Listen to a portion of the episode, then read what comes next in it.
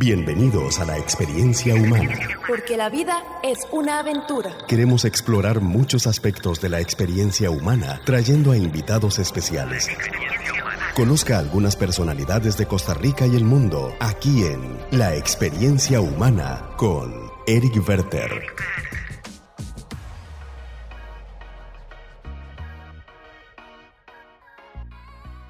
Bueno, bienvenidos a un episodio más de la Experiencia Humana Podcast. Hoy vamos a hablar sobre un tema que nos afecta actualmente a todos nosotros los que vivimos en este hermoso país. Pues vamos a hablar sobre una lectura de la realidad nacional en medio del contexto de la pandemia por COVID-19. ¿Cómo Costa Rica estaba antes de la pandemia y cómo se encuentra ahora?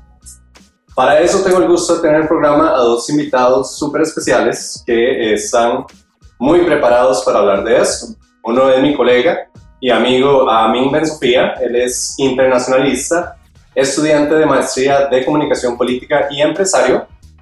Y el otro invitado de lujo es nada más y nada menos que don Claudio Alpizar Otoya, politólogo y precandidato a la presidencia de la República por el Partido de Liberación Nacional. ¿Qué tal? ¿Cómo se encuentra el día de hoy? Bien, mucho gusto, Eric, y compartir con ustedes. Don Claudio para que claro, nada más un invitado de lujo, ¿ah? Sí, un invitado de lujo. Nada más ni nada menos. Un placer tener con Claudio. No, no, el placer es mío y compartir con ustedes. Muchísimas gracias, de verdad. Entonces, bueno, vamos a empezar con el programa. Vamos a dividir el programa en dos partes. En la primera parte vamos a hablar sobre, bueno, la situación actual del país.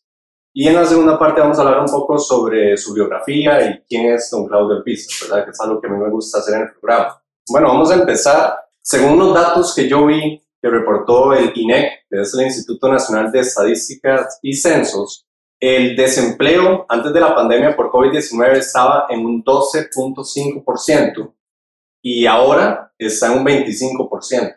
A comparación del año 2005, que el porcentaje era aproximadamente del 6.6%, ¿verdad? La pobreza también está creciendo en el país. Ahorita está en un 25%. Eso quiere decir que una de cuatro personas son pobres o están desempleadas en este país. Eso es un dato bastante fuerte, ¿verdad?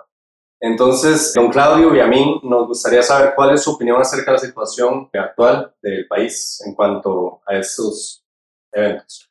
El país viene hace muchos años, prácticamente tres décadas, donde la pobreza no disminuye, donde la pobreza se ha sostenido en un 20-21%. Pero cuando nos dan porcentajes, eh, bueno, puede decir, bueno, al menos no hemos eh, crecido en pobreza, no tenemos un porcentaje de 20-21%, pero esos son cifras engañosas, los porcentajes no nos dicen la verdadera dimensión de la pobreza. Cuando vamos y vemos los números absolutos, nos damos cuenta de que números absolutos sí ha aumentado sustancialmente la pobreza porque no es lo mismo un 20% de una población de 3 millones o de 4 millones que una población de, de 5 millones de costarricenses. Eso quiere decir que cuando la pobreza nuestra anduvo en el 20%, de un millón de costarricenses, como 5 millones los que estaban padeciendo el tema de la pobreza. Llegado el COVID y apareciendo el COVID, nuestro modelo se vio afectado, nuestro modelo de desarrollo, y con prontitud se subió a prácticamente un 25%, lo que bien decías vos, es uno de cada cuatro personas que son pobres. Pasamos de ser un 20%, que era uno de cada cinco, a uno de cada cuatro personas que son pobres. Y eso eh, todavía más las alarmas. Ahora bien, Eric, el tema fundamental es que no es solamente por el tema de la pandemia. Ciertamente la pandemia nos ha afectado, pero el modelo costarricense, el modelo de desarrollo viene sufriendo una desigualdad que ha ido aumentando con el transcurrir de los años.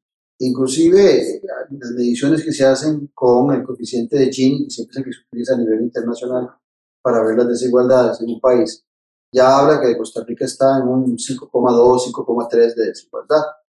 Imagínense ustedes que en Naciones Unidas, a vos que te gustan los temas internacionales, en Naciones Unidas se dice que cuando un país en el coeficiente de Gini supera la desigualdad de 4 puntos, ya de 4,1, 4,2 hacia arriba, es una bomba de tiempo social, porque eh, la situación en el país se puede agravar ante la gran desigualdad que se empieza a desarrollar. Esa desigualdad se ha generado principalmente, lo hemos visto en las últimas tres décadas, pero puede ser que tenga un poquito más, que tuvieron inicio allá en los años 80 cuando vivimos el tema de la crisis de 1980 a razón del petróleo, de la subida del petróleo, y donde muchas naciones del Medio Oriente, del norte de África, eh, muy molestas por el apoyo que Occidente le había dado a Israel en las guerras que habían tenido, decidieron organizarse en la OPEP y ponerle un precio general al petróleo. Y así el petróleo pasó de 2 dólares el barril a 30, 40, 60 dólares y fue subiendo hasta los números que tenemos hoy en día. Esa, esa crisis de 1980 hizo que Costa Rica cambiáramos de modelo. Y hubo cosas buenas y cosas malas. Cambiamos de modelo y dejamos un modelo que se concentraba mucho en la producción interna, eh, pero solamente para consumo interno. Y empezamos a fortalecer de diferentes maneras la posibilidad de que Costa Rica exportara productos. Eso fue muy beneficioso. Y hasta la fecha, inclusive en aquella crisis de los 80, yo la viví, tenía yo alrededor de 18 años. Eh, cuando la, eh, la vivimos, Costa Rica tenía solo dos productos de exportación, prácticamente era el banano y el café. Hoy tenemos más de 4.500 productos de exportación. O sea, si, si analizamos después de los 80, nos damos cuenta, cuenta que la capacidad de creatividad y de producción de los costarricenses quedó demostrada durante los últimos 40 años. Pero el modelo de desarrollo se concentró mucho en lo económico y olvidó fundamentos claves de inversión que tenía Costa Rica, que era salud, educación y la misma seguridad nacional. Eso fue acentuando y fue provocando pobreza. El acceso a la educación fue un gran problema que empezamos a padecer. Y después también eh, viene hoy en día algo que se acrecentó, que bien lo planteabas vos, que ahí sí hay un, un golpe fuerte de COVID, pasa de 12,5 aproximadamente al doble de desempleo en el país. Entonces ahí vienen varios elementos que son fundamentales y que deberíamos analizar, como es el tema de la tecnología, el tema de que Costa Rica ha estado muy concentrado en una economía de viejo puño y donde hay nuevas actividades que tienden a desplazar a mucha gente. La tecnología tiende a desplazar a, mucha gente por el tema del acceso al uso de la tecnología. E, ese, ese, movimiento de la gente también no ha sido corregido y por otro lado este, la diversificación de nuestro mercado laboral lo requiere. Entonces, por eso es que empezamos a ver esa desigualdad que se empieza a marcar con esos dos factores, el empleo y la desempleo y la, y, la pobreza, que van muy de la mano uno de los otros, lo que coinciden hoy en un 25% en ambos casos. Don Claudio, entonces, en pocas palabras, usted sugiere que el COVID vino a hacer una radiografía o a acelerar algo que ya estaba metido estructuralmente, que venía acarreándose desde hace años en el país. Ahora, yo creo que la pregunta es, ¿cómo arreglamos eso? ¿Cuál es, cuál es la forma de reactivar la economía del país? Por un lado nos dicen que es necesario nuevos impuestos, existe la gente que dice que no son necesarios, están los que están a favor de préstamos con organismos internacionales, están los que no están a favor. Eh, una reforma del empleo público. Las reformas del empleo público que se están discutiendo ahorita mismo, que ¿verdad? muchas instituciones no quieren ser incluidas en eso, por ejemplo las universidades tendrán su argumento, no, lo que sea, pero en palabras suyas, ¿cuál es el, camino que, para la reactivación económica específicamente? ¿Cómo devolverle a, ese, a esa gente que se ha quedado, ese montón de, de micro, pequeñas y medianas empresas que han cerrado, toda la gente que ha perdido su trabajo? ¿Cuál es el camino para devolver un poco de esperanza social? La pregunta tuya es más que importante. Tema es que estos problemas no se solucionan de la noche a la mañana y no son de varita mágica. Algunos eh, esperan que un candidato a la presidencia de la República, casi que por arte de magia, como una batuta les diga, a partir de mañana se cambia de esta forma. No, es un, un problema que va desde la, falta de que el Estado funcione sistémicamente hasta de reformas integrales en todo el país. Y creo que uno de los problemas más grandes que hemos tenido es que hemos empezado a poner a pelear al sector público con el sector privado, cuando deberían ir de la mano. O sea, no existe ningún país desarrollado donde el papel del Estado no sea fundamental ninguna eh, economía fuerte de un país democrático desarrollado lo, ha, logrado desarrollarse solamente porque abrió su mercado y punto. No, eh, porque cuando vos buscas la paz social y cuando vos buscas eh, que en el país haya una lucha contra la desigualdad para buscar equidad, ese papel le toca desarrollarlo al Estado. Entonces, en Costa Rica hemos tenido épocas muy exitosas, donde el Estado ha jugado un papel determinante, dándole oportunidades a aquellas personas que nacen en situaciones desfavorables, porque no todo el mundo nace en una familia de clase rica, no todo el mundo nace en una familia de clase media, hay muchos jóvenes eh, y muchos están por venir que van a nacer en una población, en una familia muy humilde, muy pobre, y podríamos decir que nace en una situación desfavorable. A esa gente hay que incorporarlas en la educación, hay que incorporarlas en el trabajo, hay que darles el subsidio desde el Estado, porque nacen en situación desfavorable. No podemos poder a competir a una persona que nace en esa situación de pobreza con alguien que nace en la riqueza eh, el mismo año, en el mismo 2021, en el mismo mes de, de marzo, pero nacen en situaciones diferentes. Entonces yo creo que ese es un tema que hay que tener en clave. Lo que ha estado pasando es que el Estado nuestro se volvió muy ineficiente en brindar los servicios públicos de calidad que tuvimos en el pasado. Y también las exigencias hoy son mayores. Las exigencias de la salud, han aparecido nuevas enfermedades, COVID es una de ellas, han aparecido una situación más complicada, es una población más grande, y entonces la caja requiere no solamente diversificar el tema de la salud, sino que también requiere más recursos. Y si te vas a la educación pública, de la misma forma, ya hoy se estudia con computadoras, ya hoy se requiere tecnología, se requiere banda ancha, se requiere una mayor velocidad, eh, también los estudiantes requieren hablar idiomas, o sea, ya no es la misma educación que en el pasado tuvimos. Y ahí, esos que nacen en situación desfavorable eh, no están recibiendo del Estado la atención para salir de esa situación y buscar una equidad para después competir en relaciones de igualdad con aquellos que nacieron en una posición favorable. Ahora, ¿cómo luchar contra eso? Primero es eso. Tenemos que buscar instrumentos. Entonces la gente dirá, uy, pero yo no puedo pensar en estudiar y empezar porque son cinco años y mi familia requiere comer ya. Es hoy que tenemos hambre. El hambre no puede esperar cinco años. Entonces ahí es donde tiene que haber una reactivación donde el Estado tiene que jugar un papel determinante. Por ejemplo, para aquellas personas, sobre todo pensando en jóvenes de familias humildes o mujeres jefas de hogar, el Estado debería tener un programa en donde se le subsidie al menos medio tiempo de trabajo y que la persona solo se dedique a estudiar en una institución como en el INA. Pero dándole un año. Y en un año tiene que aprender algún idioma, en un año debe dominar la, la computadora, plenitud, y después de ese año, esa persona ya se le dieron instrumentos para que salga a luchar en el mercado habrá que exigirle que si se le va a pagar medio salario para que se dedique exclusivamente a prepararse, habría que decirle, ok, pero se tiene que ganar. Si usted al final de cuentas no gana el curso o se le corta el subsidio o sencillamente de alguna forma se le, se le hace acreedor de esa deuda posterior. Ahora bien, eso sería para la gente que está en situación desfavorable. Pero digamos que ya los que están graduados, los que necesitan oportunidades, que ya tienen capacidades eh, de formación, capacidades técnicas. Lo que ocupan es una, un, un, mercado más activo. Y ahí también lo que ocupamos es una inversión desde el Estado, desde la banca estatal que perdió funcionalidad, para poder emprender. Los jóvenes hoy por hoy hay que cambiarles un poco el chip, se, se incentiva mucho en las escuelas y colegios cuando te dicen, a mí estudio y haga bien las cosas porque su jefe le va a exigir, porque cuando usted trabaje para X empresa le van a exigir no te dicen, a mí, haga bien las cosas, porque cuando usted tenga su empresa, cuando usted tenga su emprendimiento, usted va a reflejar esas capacidades en lo que está desarrollando. Costa Rica tiene que dar un giro hacia el emprendimiento mayor.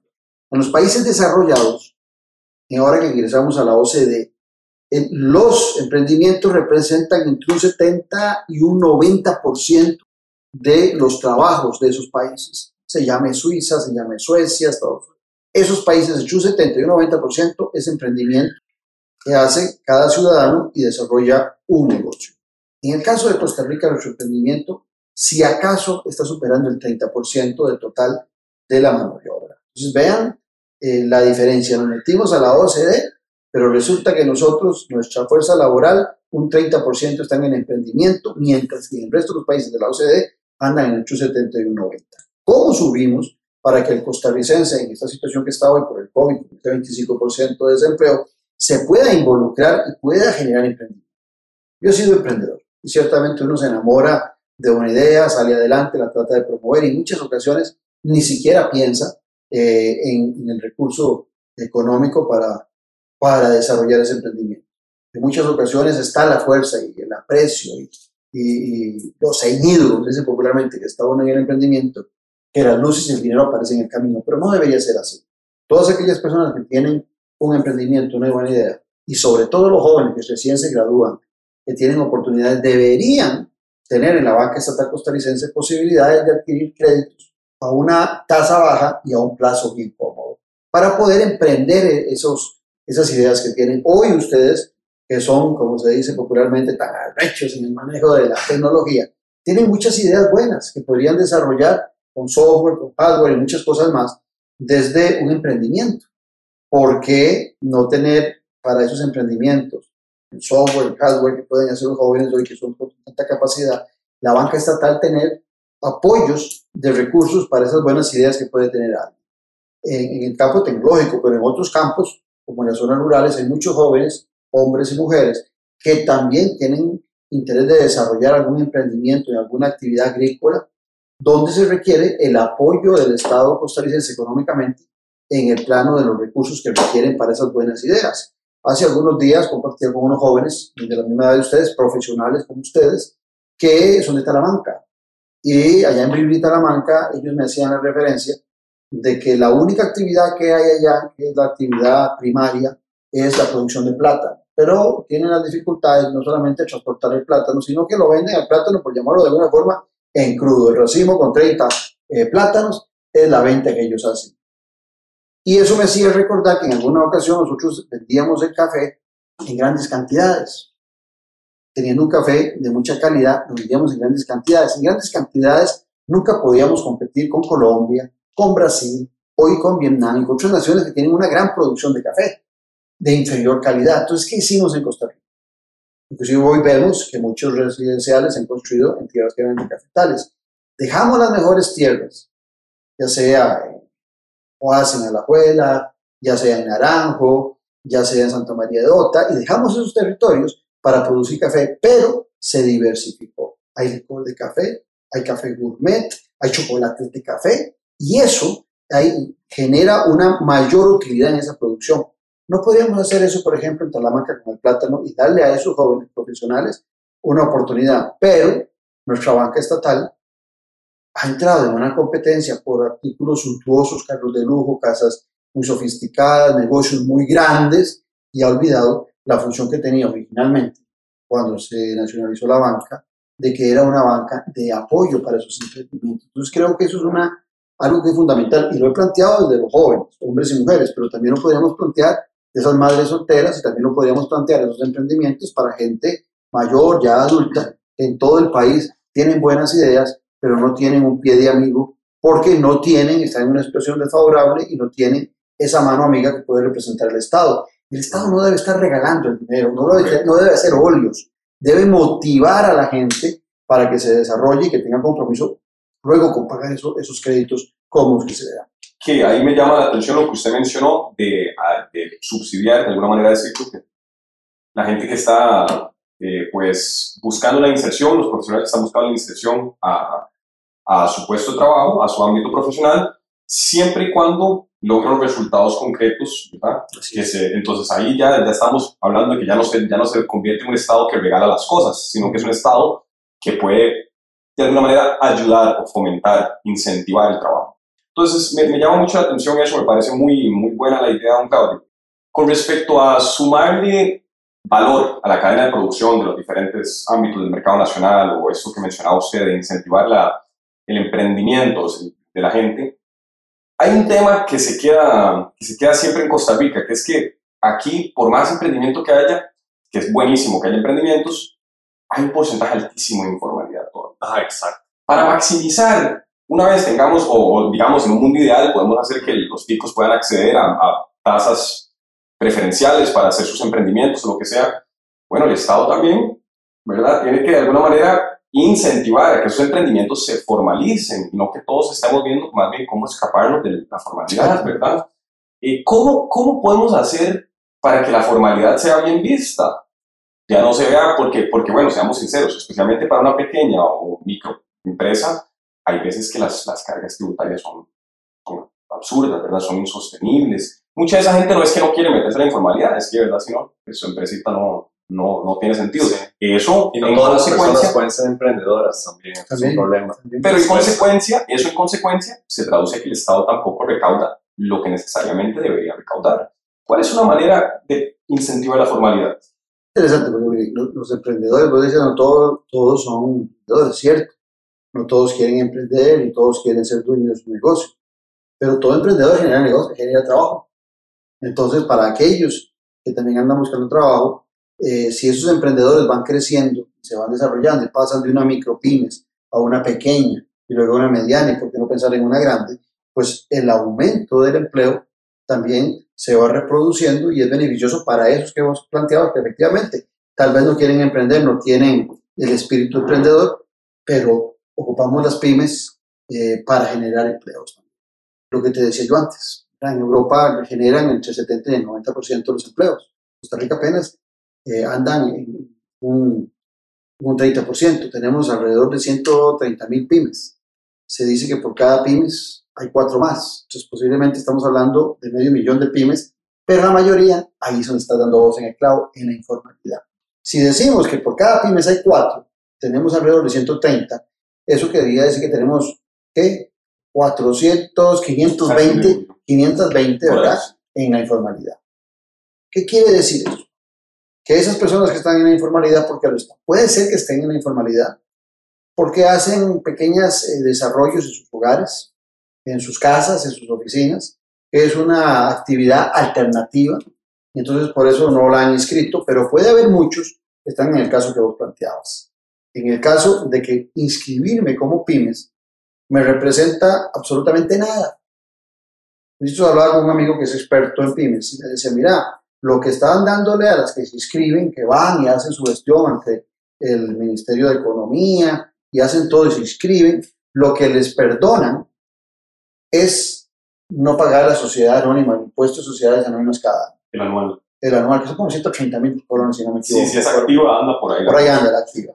Eso es lo que les perdona. Pero hay muchas pymes que están hechas a nombre personal. Hay mucha gente que tiene una pyme a nombre de Claudio Alpizar y trabajan con él sus hijos y su esposa, y entonces está inscrita a nombre personal, ni siquiera voy a tener ese descuento de no pagar eh, la sociedad anónima en esas sociedades. No deberíamos tener, yo te decía antes, bancos estatales que presten recursos a muy cómoda tasa y que le diga a la gente, usted tiene una pyme, se ocupa 5 o 10 milloncitos. Imagínese que el interés aquí es un 7%. O imagínese que le vamos a dar un plazo largo. ¿O no deberíamos tener instituciones que también instruyan a la gente a hacer un plan de negocios? Que le digan, así se hace un plan de negocio, así se hacen estudios de factibilidad. Eso debería estar haciendo el Ministerio de Economía y no esperar que la gente llegue. Si sabemos que casos como que yo le planteaba antes a usted en Talamanca, ¿por qué no vamos a Talamanca y por unos días ponemos un toldo, ponemos una oficina y se le dice a la gente, venga, aquí están las pymes y le da toda la información? Si la montaña no viene a mí, yo debería la montaña. Ahora, volvamos al tema de la formalidad. Me dicen que si, me formalizo como pymes, lo único que me van a dar es lo que te contaba, una asesoría así media rápida y el perdón del, del impuesto de sociedades. Pero resulta que cuando lo formalizo, me van a pedir que esté asegurado en la caja. ¿Okay? Me, dicen, me dicen que si formalizo, eh, voy a tener que empezar a, pagar impuesto de renta todos los años por las utilidades que tengo. Y aparte de eso, voy a tener que tener eh, factura electrónica voy a tener que tener también, voy a, voy a volverme recaudador del IVA y transmitírselo al, al Estado. Entonces eso me va a obligar a tener un contador para poder desarrollar toda esa actividad. Y entonces se me complica y me encarece la producción. Lo que es bueno para la gansa es bueno para los gansos. Resulta que en las zonas francas les perdonamos o, se motivan a las zonas francas a no pagar impuestos de renta para que produzcan. Y resulta que los que van a zona franca normalmente son gente con capacidad, con dinero, no son aventureros, sino que ya llegan con una actividad nacional o que vienen del exterior muy consolidadas, y se les perdona no pagar impuestos. ¿Por qué no decirle a los que están en pymes que se formalicen y que en los primeros años eh, va a haber un costo menor en el pago de la Caja Costarricense de Seguro Social. Por tres años, por dos años. Que se incentive a la gente a formalizar. Es- exactamente. No es mejor que la caja reciba algo de eso a que no reciba nada. Si estamos hablando de que hay 500 en la informalidad pymes, eso quiere decir que la caja no recibe de- de dinero de esa gente. Se Correcto. dice que el 47% de nuestra fuerza laboral es informal. O sea, la caja está recibiendo recursos solo de un 53%. Entonces, no es mejor recibir algo que nada, Ujú. pero resulta también que de repente vos tenés una pyme hoy y te, te inscribiste en Hacienda y pagas renta y pagas IVA, pero nunca has ocupado estar asegurado porque es tuya. O, es de Eric. Entonces dice, yo no ocupo estar asegurado, el riesgo es mío si no me aseguro. No tengo planilla, es mi pymes, porque una pymes es de una persona sola, desarrollándolo, dos o tres. Vos con tu novia o, o con tu esposa, haces una pyme y vas hacia adelante. Si no nos aseguramos. Porque si nos aseguramos los dos, lo mínimo que nos van a cobrar son 70, 80 mil corones por mes. Pero para facturarle a alguien si tienes que estar inscrito en Hacienda. Resulta que un día de tantos te dicen que hay la oportunidad de venderle a una institución del Estado. Pero en ese caso, cuando le vendes al Estado, tienes que estar inscrito ante la caja. Vas te inscribir a la caja. Ya tu pymes tiene tres años de reportar renta. Entonces, cinco, seis. Entonces resulta que te aseguras en la caja. Te cobran esos 70, 80 mil corones por mes. Salario mínimo, si es, ¿verdad? Si tienes un salario alto, pues te van a cobrar más y empiezas a pagar eso por mes. Y la caja va, y después de que te aseguro, de que te inscribiste, dice, mire, señora, mire, resulta que usted tenía hace cuatro años esa empresa. Ah. Usted le debe cuatro años de cotizar a la caja. Porque la ley dice que usted es de inicio. Entonces, cuando usted arrancó su pyme, por venderle al Estado, resulta que ahora le dice que tiene una deuda de 3, 4 millones de colones y usted apenas está levantando la Sí, mejor no hubiera hecho nada. Claro, lo hubiera hecho. Entonces la gente dice, mejor me quedo en la informalidad. informal. Entonces, aquí no se le está facilitando a ese pequeño empresario, a ese microempresario, no se le está facilitando las oportunidades. O de repente también no aparecerá en tu actividad que sea la municipalidad la que te pone todas las trabas para desarrollar esa actividad. Y te ponen una- un montón de requisitos en lugar de decirte, Eric, arranque su proyecto hoy y le vamos a dar dos meses para que usted presente todos estos papeles. Ya usted puede trabajar, pero si en dos meses de estos papeles no solamente le cerramos el negocio, sino que le vamos a cobrar una multa. Le vamos a dar dos meses, pues Claro, usted el primer día exacto. pero más de una vez empezás a alquilar un local comercial, mientras lo remodelas, mientras te dan la patente, se te van dos o tres meses. Claro. Y esos dos o tres meses estás sosteniendo vos tal vez algo de planilla, tal vez la luz, tal vez el agua y el alquiler. Sí, porque es una pyme, no sos, no, no- sos rico, no fue que compraste el local. Y aunque lo hubieras comprado, tenés que pagarle al banco también. Entonces ahí es donde yo siento que el Estado nuestro no es colaborador con el emprendedurismo. Muchas veces, aunque uno tenga la buena intención, mucha gente pues, piensa en, ese- en esos efectos colaterales de formalizarse y dice, pucha, como No me quedo la donde cosa, estoy". mejor me Claro. donde Y es una lástima porque a mí me parece que la clase media tiene las capacidades para emprender. aquí En Costa Rica, claro. en Costa Rica hay demasiada creatividad, demasiado talento, Talento, los costarricenses somos Hay de muy todo. capaces. pero Pero te decía antes, cuatro- de, de dos productos en el 80, 4.500, Claro. 4.600. no, no, y solo hay que ver el, el ascenso astronómico que tuvo Costa Rica en los últimos 30 Sí, años. pero hay otro tema que no, no hemos tocado y te lo adelanto, no sé si lo traías por ahí, que es que tenemos esa cantidad de pymes. Hay 630 pymes que exportan. 330, 360. No preciso el número ahora. Pero resulta que el 97% de las exportaciones las hace unas poquitas pymes. Ah, Y la, todas las chiquitillas, si acaso, exportan un 2-3%. Es que después de 40 años de estar promoviendo, promoviendo las pymes en Costa Rica, ¿cómo es posible que del total de las exportaciones de las pequeñas y, y micro eh, apenas un 1 o 2% se está exportando de lo que producen? O sea, también aquí hay que incentivar y en muchas ocasiones a mí lo que está sucediendo es que vos producís una cosa, yo también la produzco y Eric también la produce. Entonces, son puros puchitos, como decimos popularmente. Si nosotros tuviéramos también la capacidad de aglutinarnos en una cooperativa, donde ya podemos, entre los tres, ir aglutinando más gente y tener una producción mayor, perfectamente esa sumatoria de producción podría permitirnos exportar. Pero mientras sigamos siendo chiquititos, si acaso alcanzamos para un mercado muy reducido. Don Clave, hay algo que me parece muy interesante, que me gustaría tal vez ver si podemos hablar, que es el caso del modelo de Holanda. Es algo que yo he, he notado que ellos, bueno, es un país bastante pequeño en cuanto a territorio, pero ellos producen mucho y, y, le venden a un porcentaje muy grande a Europa y otros países. Entonces, ¿de qué forma tal vez Costa Rica puede implementar un modelo que sea parecido al de Holanda? Nosotros hemos estado hablando en nuestro movimiento político de cuatro revoluciones. Una revolución productiva, otra revolución tecnológica, otra la económica y otra la social. Las decimos por aparte, pero todas están conjugadas en Chester. ¿Qué hace Holanda? Holanda es muy interesante, porque Holanda es un país que tiene 10.000 kilómetros menos que nuestro territorio. Sí. Es más chiquitito. Exacto. ¿verdad? Es, más, es muy pequeñito. Y de esos 40.000 y pico de kilómetros que tiene, ahí habitan 17 millones de holandeses. Aquí, en un país un poquito más grande, 5 millones. Uno podría decir, ¿dónde siembran los holandeses?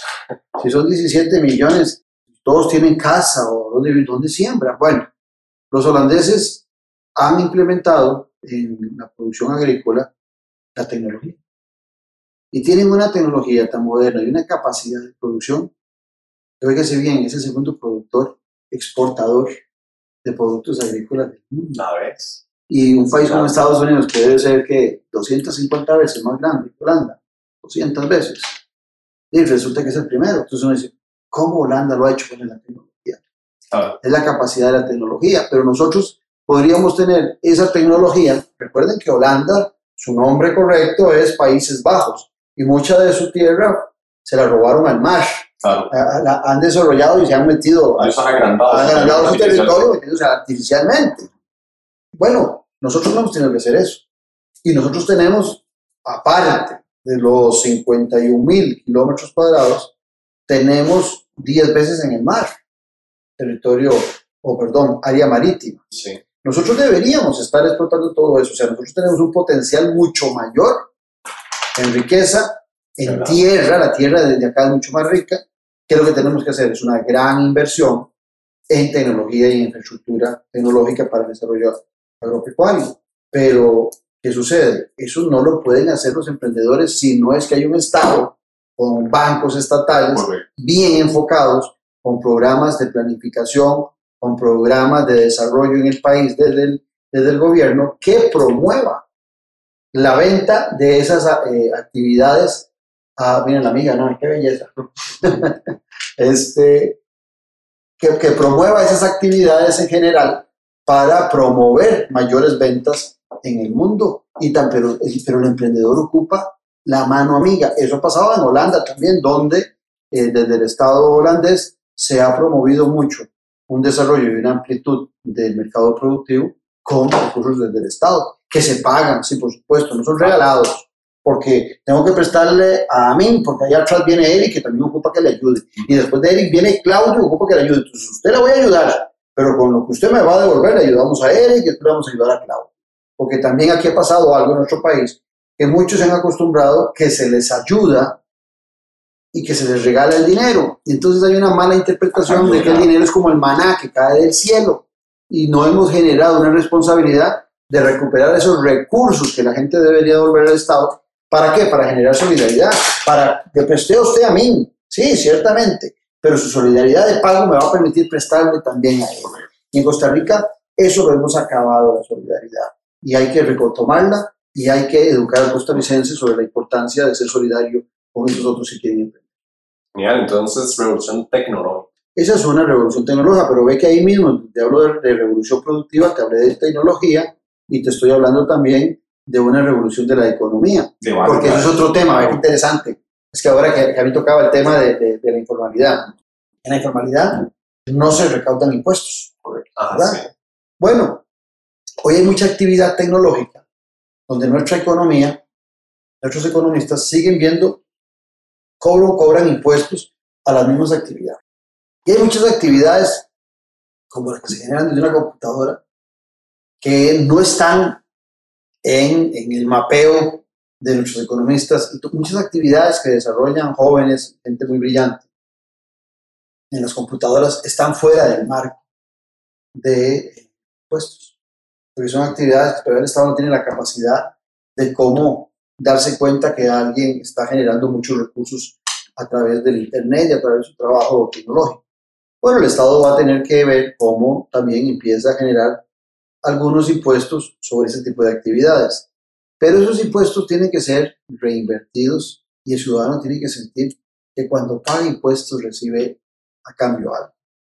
Por ejemplo, tenemos un Fondo Nacional de Telecomunicaciones que se hizo después de que se firmó el Tratado de Libre Comercio y que se abrieron las telecomunicaciones. A todas las empresas que están metidas en telecomunicaciones se les metió un canon y de sus utilidades tienen que pasar recursos al Fondo Nacional de Telecomunicaciones. Ese Fondo Nacional, de Telecomunicaciones, es para invertir en el desarrollo del Internet, la banda ancha, para mejorar la velocidad y el alcance de nuestro país. La mayoría de los costarricenses tenemos Internet acá. Acá lo tenemos, casi que hay un teléfono celular por persona, eh, una línea por lo menos por persona, pero en cambio en, la, en el Internet eh, fijo, en las oficinas, en, la caja, en las casas, apenas tenemos una cobertura de un 30%. Y mucho se debe por esa falta de infraestructura a nivel nacional, pero están los recursos, ahí está Fonatel. Los que están fallando son las políticas que salen del Ministerio de Ciencia y Tecnología, por un lado, por otro lado están fallando las municipalidades, porque las 82 municipalidades tienen grados de independencia, de autonomía, y tienen que revisar sus reglamentos para poder desarrollarse la infraestructura necesaria para darle eh, banda ancha y darle mejor internet a escuelas, colegios, oficinas, a toda la comunidad. Muchas municipalidades ni siquiera a la fecha, por ejemplo, la municipalidad de Limón, a la fecha, centro de Limón, una provincia que es urgente que tenga eh, un buen desarrollo de, Internet, la municipalidad no tiene todavía el reglamento para para que se puedan invertir esos recursos. No es que esos recursos están durmiendo el sueño de los justos.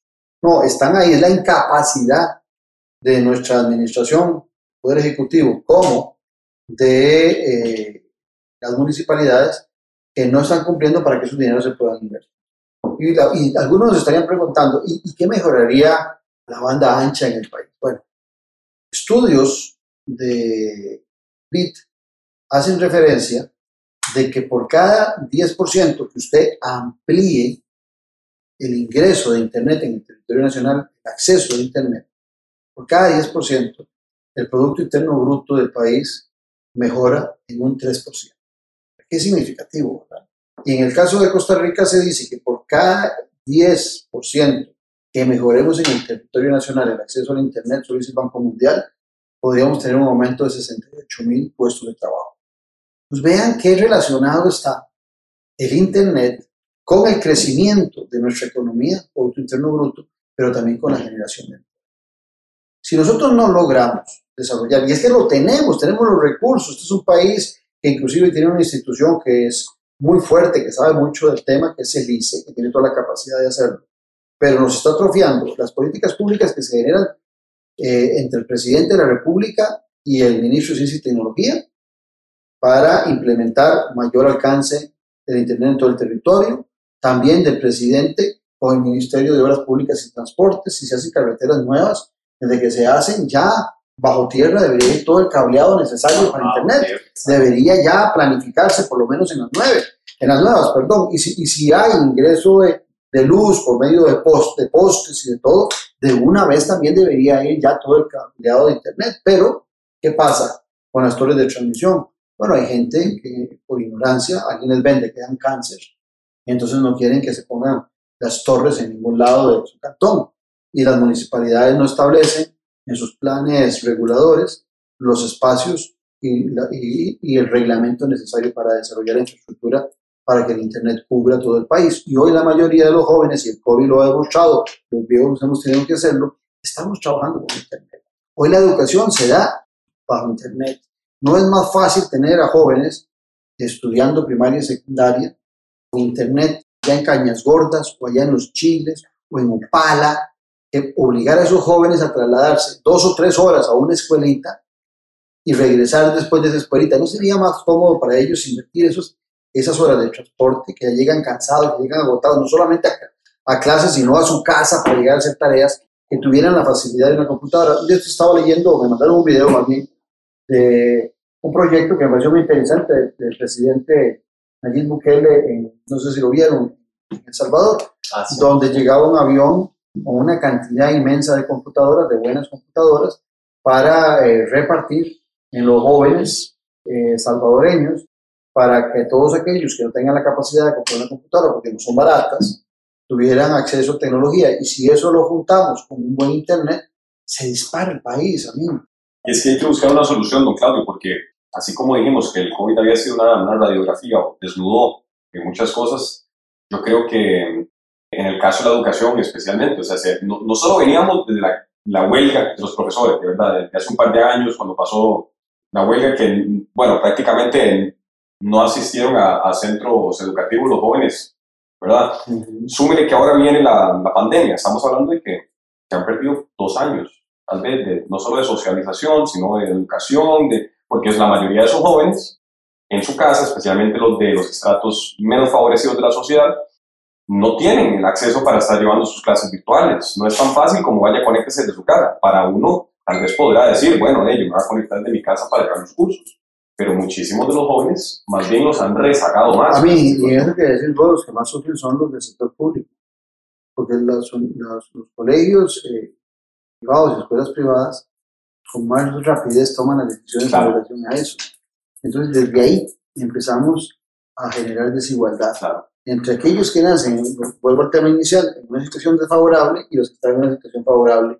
Porque hoy por hoy mucha gente de la clase media hace un gran esfuerzo para que sus hijos vayan a colegios privados, exactamente para que no padezcan lo que padecen lo que vos estás contando, esos que pierden tres meses en una huelga, dos meses en otra, viene el COVID y no hay clases, entonces algunos padres dicen, no, la educación es fundamental para que mi hijo tenga oportunidades en el futuro. Entonces voy a hacer un sacrificio de pagar colegios, escuelas y colegios privados. Pero ¿qué pasa con eso también? Le restringís a la familia sus ingresos para poder consumir más alimentos, para ir de paseo, para invertir en un cambio de automóvil, para remodelar su casa, y eso también termina contrayendo muchas de las actividades comerciales del país. Y nosotros estamos años luz de que haya internet gratis, o tenemos los recursos para que se pueda lograr eso, pero tal vez por trabas no se puede lograr, o eso es algo imposible. Creo que tal vez es como la electricidad, ¿verdad? Que la fuimos desarrollando igual que el agua y casi todo el país tenemos agua y luz, agua salubre y luz en todo el país. Y ahí muchos de esas dos eh, actividades también colaboraron mucho las cooperativas en el desarrollo en algunas zonas donde el dice o el mismo producto alcantarillado no podía llegar. Creo que el Internet tiene que ser igual, tiene que ir eh, abaratando sus costos el Internet tiene que llegar a ser como los servicios públicos se plantean, son servicios públicos a costo, donde usted no va a lucrar con el Internet, usted lo que va a hacer es recuperar la inversión que se desarrolla en infraestructura. Y desde ahí, para estar actualizando cada vez las cosas que pasan o que se requieren, porque esto va cambiando, ellos hablan de de banda ancha, mañana nos van a hablar de, ancha, de banda no ancha, sino gorda, y, así va a ir cambiando. ¿Cómo vamos a hacer para reinvertir en esos cambios? Ocupamos también que aquellos que utilicen el Internet, pues también de alguna forma, vamos de nuevo al Estado Solidario, paguen algo para eh, ir actualizándonos en las necesidades, porque como van eh, los cambios de, de, de la tecnología, son rápidos y son inmediatos, no nos podemos quedar atrás. Pues tal vez no es pensar en un Internet gratis, tal vez donde sí podríamos hacerlo de, acceso gratis, es en las escuelas y en los colegios públicos. Ahí sí, porque si la educación dice, nuestra constitución dice que la primera y secundaria son gratuitas, pues de la misma forma el servicio de Internet podría ser gratuito en esos lugares porque estamos ayudando al fomento de los estudiantes. Si no me equivoco, hay países hoy en día que tienen Internet gratis, como Corea del Sur, por ejemplo. Bueno, es que termina siendo eh, un elemento como el agua, ¿verdad? Ve que ahora la, el Consejo Nacional de Rectores, el CONARE, planteó el 2021 como eh, el año de la conectividad como derecho humano. Interesante, porque resulta que hoy, así como se van cambiando la tecnología y avanza, ya se habla del ingreso al Internet como un derecho humano, para estar informado, para estar conectado, para estar en el intercambio. Entonces también la evolución de la tecnología, la evolución de los derechos ciudadanos, van exigiendo de alguna manera tener ese acceso. Pero te repito, igual el agua en Costa Rica es un país que tenemos una riqueza en agua enorme, eh, producimos mucha electricidad, inclusive en razón del agua, pero la cobramos, pero lo que hay que buscar siempre es que ese costo de esa agua, de esa electricidad y ahora del Internet sean ajustados a las necesidades también de sus consumidores. Bueno, algo que me gustaría saber es su opinión sobre las elecciones internas del Partido Liberación Nacional. Es un tema que se está dando recientemente. Bueno, que, que ahora, si no me equivoco, muy recientemente ya salió que sí se van a, se van a hacer en junio. Mira, esa, es la, espe- esa es la esperanza. Pasa es que ha llamado mucho la atención eh, que el Partido de Liberación Nacional, si no es de un lado, viene del otro lado, si no viene de frente, la intención de que no haya convención. Recuerdo que al principio los grandes interesados si hubiera convención éramos un grupo de alcaldes que estaban promocionando que no hubiese convención y que se escogiera en la asamblea y un candidato único. Después aparecieron los expresidentes reuniendo, especialmente el presidente Arias con su propuesta Muy reciente. Sí, de, de que no hubiera convención y que fuera electo también a dedo. Y recientemente vimos al comité directivo, director del Partido de Liberación Nacional haciendo una consulta que algunos la hemos visto como manipuladora al ministro de Salud a ver si era factible hacer convenciones o no, y el ministerio- de Salud contestó que no, temerariamente, él dijo que era temerario eh, hacer una convención, yo digo que fue temerario fueron las declaraciones de él, porque todos los sábados vemos ferias del agricultor. Son elecciones distritales, no, Claro. no se van a reunir millones de no, personas. no va a ser, bueno, Es la democracia pura en acción. bueno, pero es interesante lo que estás diciendo. Entonces, si es temerario hacer unas elecciones distritales de un partido, ¿qué estará pensando el ministro de Salud para el 2022? Donde van 3 millones y medio de costarricenses que dejen de votar el 33% y van a votar 2 millones y medio.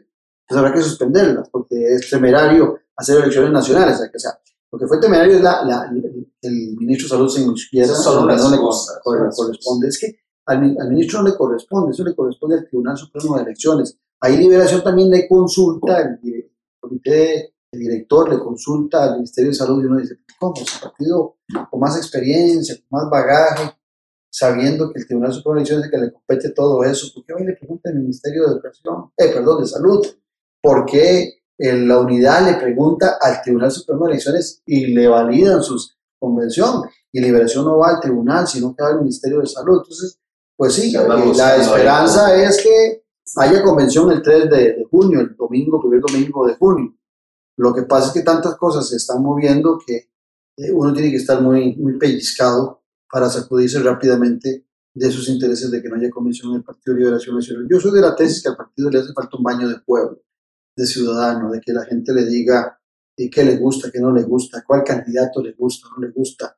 Y cualquier candidato de los precandidatos que sea escogido como tal, como candidato, eh, va a tener que en, en- en nacionales que enfrentarse a todo el país. Entonces, ¿por qué no lo quiere hacer desde antes? Eh, ¿qué- qué- cuáles son las limitaciones para poderse interrelacionar con el ciudadano? Creo que se equivoca la dirigencia de Liberación Nacional de tratar de evitar que haya una convención. Exacto. Aparte, Liberación Nacional, y por no usar solo Liberación Nacional, incluso el Partido Unidad Social Cristiana, ya hemos vivido la, la- la muerte del bipartidismo, la ruptura del bipartidismo. Y bueno, pues Liberación Nacional y el PUS, por lo menos en, a mi entender, tienen que buscar estrategias de volver a consolidarse, volver a fortalecerse. Siendo partidos viejos, Los partidos de más colmillo, de más y experiencia. la juventud no los ve atractivos y los ve haciendo esas jugadillas. Yo creo que ese tipo de cositas, como agarrar, escoger gente al dedo y así, es, es lo que puede afectar más la imagen. Así que, por lo menos yo, ¿verdad? Que no soy partidario de ningún partido, bueno, que no estoy metido en ningún partido político, sí creo que es muy importante para la democracia que la gente pueda, ¿verdad? Sí, pero hay un problema que yo estaba hablando un día de esos sobre las votaciones abiertas, y es que se da que otros partidos, como decir, no sé, el PAC, ellos mismos van a votar en liberación para que quede el más malo Bueno, de los candidatos. Eso, eso, eso, eso se, se dijo en la convención pasada, cuando presentó José María Figueres y Antonio Álvarez de Santos. Pero mira, Eric, ese puede ser que el ciudadano vaya a votar para escoger al mejor, para, por, por si ha de ganar el Partido de Liberación, que gane con el mejor. No, y eso, y eso sería la dicha. otros piensan que es al contrario, pero eso no lo puedes definir, no, Sí. no lo sabes. ¿Cómo vas a saber vos si la gente fue a votar para escoger al más, al más malo o al más bueno? Eh, eso, eso es un poquillo hilar, que plantean algunos hilar muy delgados sin, sin el conocimiento científico de si eso es real. Lo que sí queda claro es que nuestros partidos políticos, ninguno puede hacer una convención cerrada, porque para hacer una convención cerrada, vos tendrás que tener afiliados del partido. Y ningún partido eh, hoy por hoy tiene una lista de afiliados. Antes de Liberación se hablaba del padrón verde. Eran todos aquellos que eran reconocidos como liberacionistas, pero Liberación pasó de ser un 40, 42% de la población a un partido que anda entre el 15 y el 18%. Entonces ya aquel padrón no vale y no tiene identificado quiénes siguen siendo liberacionistas y algunos cambian una elección y otros vuelven. La mayoría de los partidos en los Estados Unidos que hacen convenciones cerradas es porque eh, es gente que está inscrita en los partidos y pagan una membresía mensualmente. Por ejemplo, yo en el Partido de Liberación pago todos los meses una membresía de hace, desde hace muchos años. Eh, pero no todo el mundo lo, la paga. De repente dicen, bueno, hagamos la convención solo los que pagan esa membresía seguramente seríamos unos 500, 800 entre los que se escogería el candidato. Tampoco sería lo más acertado, pero es la única forma de saber quiénes son realmente liberacionistas. Son esos que están pagando mes a mes eh, para la manutención o por lo menos para ayudarle al partido que sostenga. Aquí no hay ningún partido hoy por hoy.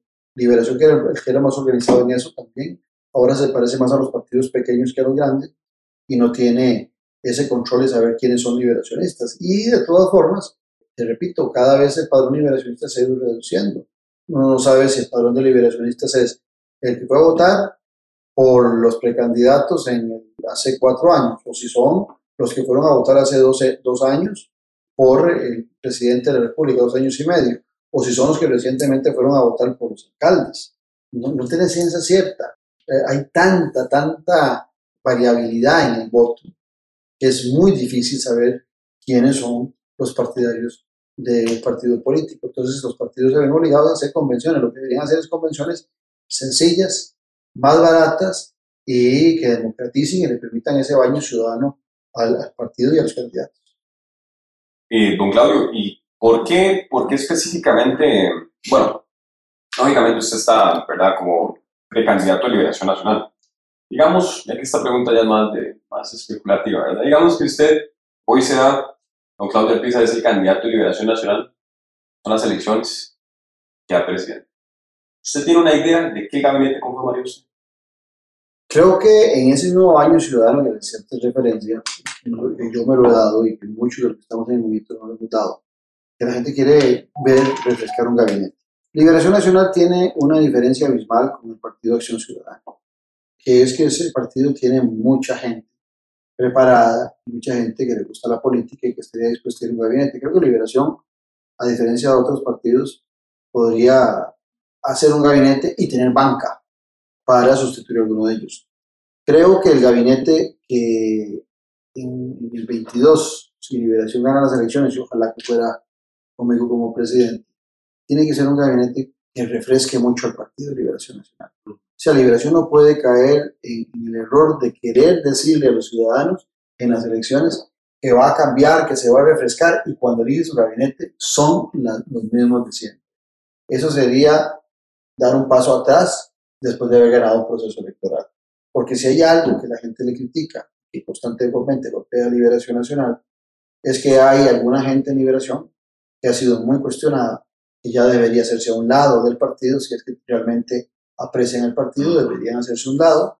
Y por otro lado, otra cosa que le critica mucho a la gente es que Liberación no renueva sus cuadros, siempre son las mismas figuras. Inclusive en nuestro movimiento queremos hacer un movimiento de una revolución pacífica, rebelde, eh, dentro del Partido de Liberación Nacional, con esa gente que por años ha estado votando nada más por liberación o que los ha tenido relegados en una segunda y tercera línea y que no les han dado la oportunidad a aquellos que se han enquistado, que creen que el partido es de ellos que solo ellos tenían el derecho de ejercer el poder y que ya están desgastados, creo que debe haber una, una renovación. Cuando hablo de renovación, a mí no es necesariamente solo gente joven, es gente fresca, otras nuevas caras.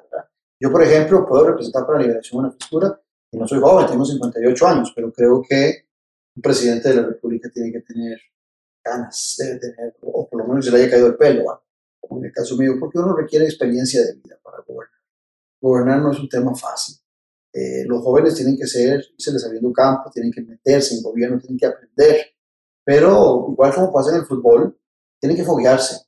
Eh, no puedes eh, tirar a, a, un portero novato a ser titular en un equipo de fútbol o, o a ser el delantero, a menos que sea un fenómeno. Si es un fenómeno, estamos hablando de otra cosa. Pero si es una persona normal, eh, esas personas normales se asientan y se fortalecen con el transcurrir de los años. Y cuando digo experiencia me refiero a experiencia de vida, no experiencia política, porque hay figuras políticas de todos los partidos que tienen 20, 15 años de, estar en alcaldía, de, estar siempre en el gobierno y gobernando, que la gente ya no los quiere ver. La gente se agotó de esas personas. Entonces, cuando hablo de renovación, me refiero a una renovación que, pasa por todos los estamentos, por todas las edades, pero gente con preparación y conocimiento. Pero sí te puedo decir que desde hace muchos años, tanto por mi programa de televisión, de radio, como por mi relación con la gente, siempre que converso con alguien, eh, después de que termino me quedo pensando, este carajo sería un buen ministro de Agricultura, mm. este, esta, esta caraja podría ser una buena ministra de Hacienda. ¿Entiendes? Siempre me queda ahí. Entonces yo tengo en mi mente un backup con muchos okay. nombres. Lo que pasa es que eso no es el momento ahorita. Estamos, ah. ahorita el momento es escoger el candidato No, y falta elección nacional, falta. Y ya cuando el candidato esté, el candidato tiene que ampliar el rango, porque si se unen algunas otras buenas personas que hay en todos los movimientos, pues también le va a permitir tener eh, mayores posibilidades de escoger entre de diferente gente, porque no es que el movimiento Esperanza Nacional, el nuestro, tenga el monopolio de la inteligencia, de la honestidad y, y de la creatividad, no. En todos los grupos, en todos los partidos políticos hay gente buena. Lo que Sí. sí yo creo es que Costa Rica ocupa un gobierno de un partido político, el que sea, pero de un partido político, no un rejuntado, no un arroz con mango, como el que nos presentó Carlos Alvarado, que era un, un pantalón de payaso lleno de parches, con figuras que no le hacen caso a él, que son de diferente ideología, de diferente pensamiento, donde el presidente no tiene liderazgo, no tiene que ser un grupo de un partido político muy afín al candidato al presidente de la República para que pueda ser conjunto. Claro. Y que toca mucho lo que usted decía, de que nada sirve ganar una elección y tener una fuerza nueva para después llenarla de las mismas viejas caras, ¿verdad? Que Exacto. Sí, parte de lo que pasó al PAN en ese sentido. Y, pero bueno, en, en ese, en ese sentido. Bueno, ahí viene mi, mi siguiente pregunta, de hecho. ¿Por qué decide lanzarse por el Partido de Liberación Nacional y no por otro? Yo soy socialdemócrata desde... Yo entré a la universidad en el año 80. Quería estudiar arquitectura. Y terminé entrando en ciencias políticas en el año 82, 81, 80. A partir de que empecé a estudiar ciencias políticas, yo que tenía alrededor de 20 años. Cuando empecé a ver los temas ideológicos, la ideología que más me gustó fue la socialdemocracia, porque respeta al Estado como ese pie de amigo que ocupan, vuelvo al tema, los que hacen en, una situación desfavorable, pero también respeta la creatividad y la iniciativa privada para el desarrollo de la economía y las actividades comerciales que se desarrollan en un país. Hay un equilibrio. Eso es un pensamiento equilibrado. Se va a la derecha, como le pasa a los grupos ultraconservadores, ultraliberales, ni tampoco se va tan a la izquierda como le encanta a los grupos ultraprogresistas o como le encanta también a los grupos de extrema izquierda, sino que mantiene un centro. En el neoliberalismo lo único que importa es el individuo y en los movimientos de extrema izquierda solo la sociedad. Y no, somos individuos y vivimos dentro de una sociedad. Y en el centro tenés esa capacidad de poder potencializar todas tus capacidades con libertad, pero a sabiendas de que tienes que respetar reglas porque vivís en una sociedad y tienes que ser solidario con la sociedad. Y usted se disparó por sus capacidades, que usted hizo mucho dinero porque tenía mucha capacidad en buena hora. Esa era la idea. Pero ojalá que no solo usted, que nació en una familia rica, tenga esa posibilidad, sino también que alguien que nació en una familia pobre también tenga esa posibilidad.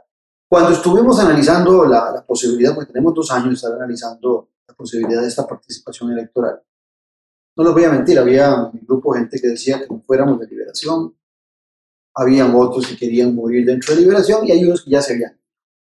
A mí me tocaba tomar la decisión y terminé tomando la decisión de quedarnos en liberación. La mayoría de los que estábamos estuvieron de acuerdo, algunos de los que se querían ir no, se alejaron del grupo. Curiosamente, después de año y medio, algunos han regresado. No es fácil hacer una campaña de liberación nacional, por ejemplo, en el caso personal y de los que están conmigo en el movimiento. Somos seres humanos comunes y corrientes, con virtudes y con defectos, pero en su mayoría, no, ninguno, tenemos por qué temerle a la política porque no hemos estado lucrando ni hemos hecho sinvergüenzadas ni corrupción en la política para que nos puedan perseguir. Pero a Liberación se le ha pegado mucho el tema de la corrupción y sobre todo en el caso de ustedes los jóvenes, cuando dicen Liberación, no solamente ven un partido viejo, sino que ven un partido corrupto. Perdón, Claudio, y eso es parte de la necesidad imperiosa de meter nuevas caras a la para que no se siga con esa asociación. Pero fíjate que entonces decidimos que no es fácil. de esto le decía yo a unos buenos amigos. ¿Qué malo le aporta Claudio Pisa a la Liberación Nacional? Nada. Nada. En cambio, yo pregunto, ¿qué malo le aporta la liberación a Claudio Pisa? Si un peso, ¿verdad? Hay algunos temas de corrupción, hay algunos temas de algunas figuras que son rechazadas hoy, con las cuales la gente empieza a ligarte sin, haber ningún ligame. Entonces no es fácil, pero la decisión pasaba porque estamos en un punto de inflexión, a mí, Eric, que es inmediato. No, o sea, el país no aguanta un gobierno más como los últimos dos que hemos tenido. No aguanta. Yo no digo que en, el, en los anteriores dos de liberación no hubo errores y que en los anteriores dos de la unidad no hubo errores. Yo no digo eso. Pero digo que en estos dos gobiernos lo que se ha demostrado es una gran incapacidad de acercar a los costarricenses. También nos hemos polarizado y mucho se ha demostrado una incapacidad total en, en tomas de decisiones que tienen que ser urgentes y acertadas. Entonces decidimos quedarnos en Liberación, dar la lucha. Yo soy de la idea de que Liberación le quede un tiro en boca. Liberación tiene que ganar las próximas elecciones y Liberación pierde las próximas elecciones. Liberación tiende a volverse un partido como la unidad que saca 7, 8, 10 diputados, pero que ya no tiene el aprecio de las, de las nuevas generaciones y de la población costarricense. Y creo que al país, eh, un nuevo liberación, con ese pensamiento de centro, con ese pensamiento solidario de bien común, le puede hacer mucho bien si liberación se renueva. Si liberación va con los mismos, yo temo que difícilmente liberación puede ganar. Y en eso el PAC ha sido muy hábil para inventarse candidatos en Totorotan, diría mi mamá, de repente el electorado, en algún momento, la gente no mide las consecuencias de esas elecciones y después las padece como las hemos estado padeciendo en los últimos 6, 7 años. Claro, y es que falta, falta un contrapeso político real, porque el PAC ha ganado, a pesar de que el primer gobierno del PAC se fue con, con bastantes cuestionamientos, de Guillermo Solís por el cemento, por un montón de cosas que ya todo el mundo sabe, el hecho de que el PAC haya vuelto a quedar es evidencia de que falta ese contrapeso de que ni Liberación ni la Unidad están dando la talla. están dando para nada. Aún que el PAC haya ganado por votos de arrastre. Por lo, que sea, por lo que sea. Eso ya es más o menos lo que hablaba Eric, que no vota a veces por, por estrategia política. Bueno, ganó otra vez. Ganó otra vez a los Y es un partido pequeñito. Ah, Cuando uno ve siempre parece el tercero. ¿ah? Es un partido que al principio no va ganando, ¿no? Nunca, nunca. Se aprovecha de errores, de coyunturas y de circunstancias y de temas emocionales para la Sí, pero esa votación fue por el, menos malo. Bueno, en, la percepción de la gente, al final de cuentas, el bicho al hecho mucho trecho, pero, pero eso ya queda en la, mente de cada uno. A lo que yo sí voy es que yo estoy muy de acuerdo en que para que Liberación pueda, que tiene toda la capacidad del país, para el mundo, iba a decir, pero no, el país, de hacer ese contrapeso, necesita cada frescas. Porque, porque, claro. porque, todavía está en la mística de la sociedad costarricense lo que es liberación. Y liberación no se ve mal, o sea, es un partido que, es un partido que ahorita está, manchado, tanto, ahorita está manchado por una imagen realmente igual tiene fuerza. No, sí, lo, que tradición. lo que pasa es que queda el 18, 15, 15, 20% que es liberación. La mayoría es eh, tradición. Sí. Y también de entre esos que quedan, algunos, dependiendo del candidato, votan por liberación o no votan. Mm. que las elecciones pasadas, cuando hacen estas encuestas, se dice que la elección tiene un 18 o 20% de, de seguidores del total del padrón. Y en las elecciones pasadas, Liberación solo logró un 12% del total del padrón con Antonio Álvarez. Bueno, o sea, era un candidato que ni siquiera logró aglutinar a la misma Liberación. A la, misma Liberación, que era un 18%. Eso Liberación aglutinado con un 18%, le suma más. Siempre debería estar en segunda ronda. Por segunda ronda pasase con de 15 a 20 puntos estás en segundo. Usted garantiza esos 18 y le suma a alguien como yo, que no me fijo en colores y partidos, me fijo en propuestas, me fijo en gente. y ese 18 aumentaron 20 pesos. Sí, así es. Pero, pero para que baje lo que es la base del apoyo del partido, estamos... Ve lo, lo que le voy a decir. Eh, algunos dirán también, qué atrevido, claro.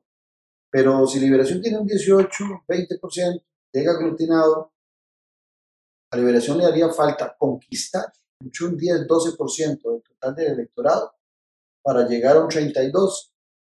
Y si a eso le quitas, si te acordás que está el abstencionismo que han hecho un 30, 35%, ese 32 se puede convertir en el 40% Y no hay que se requiere.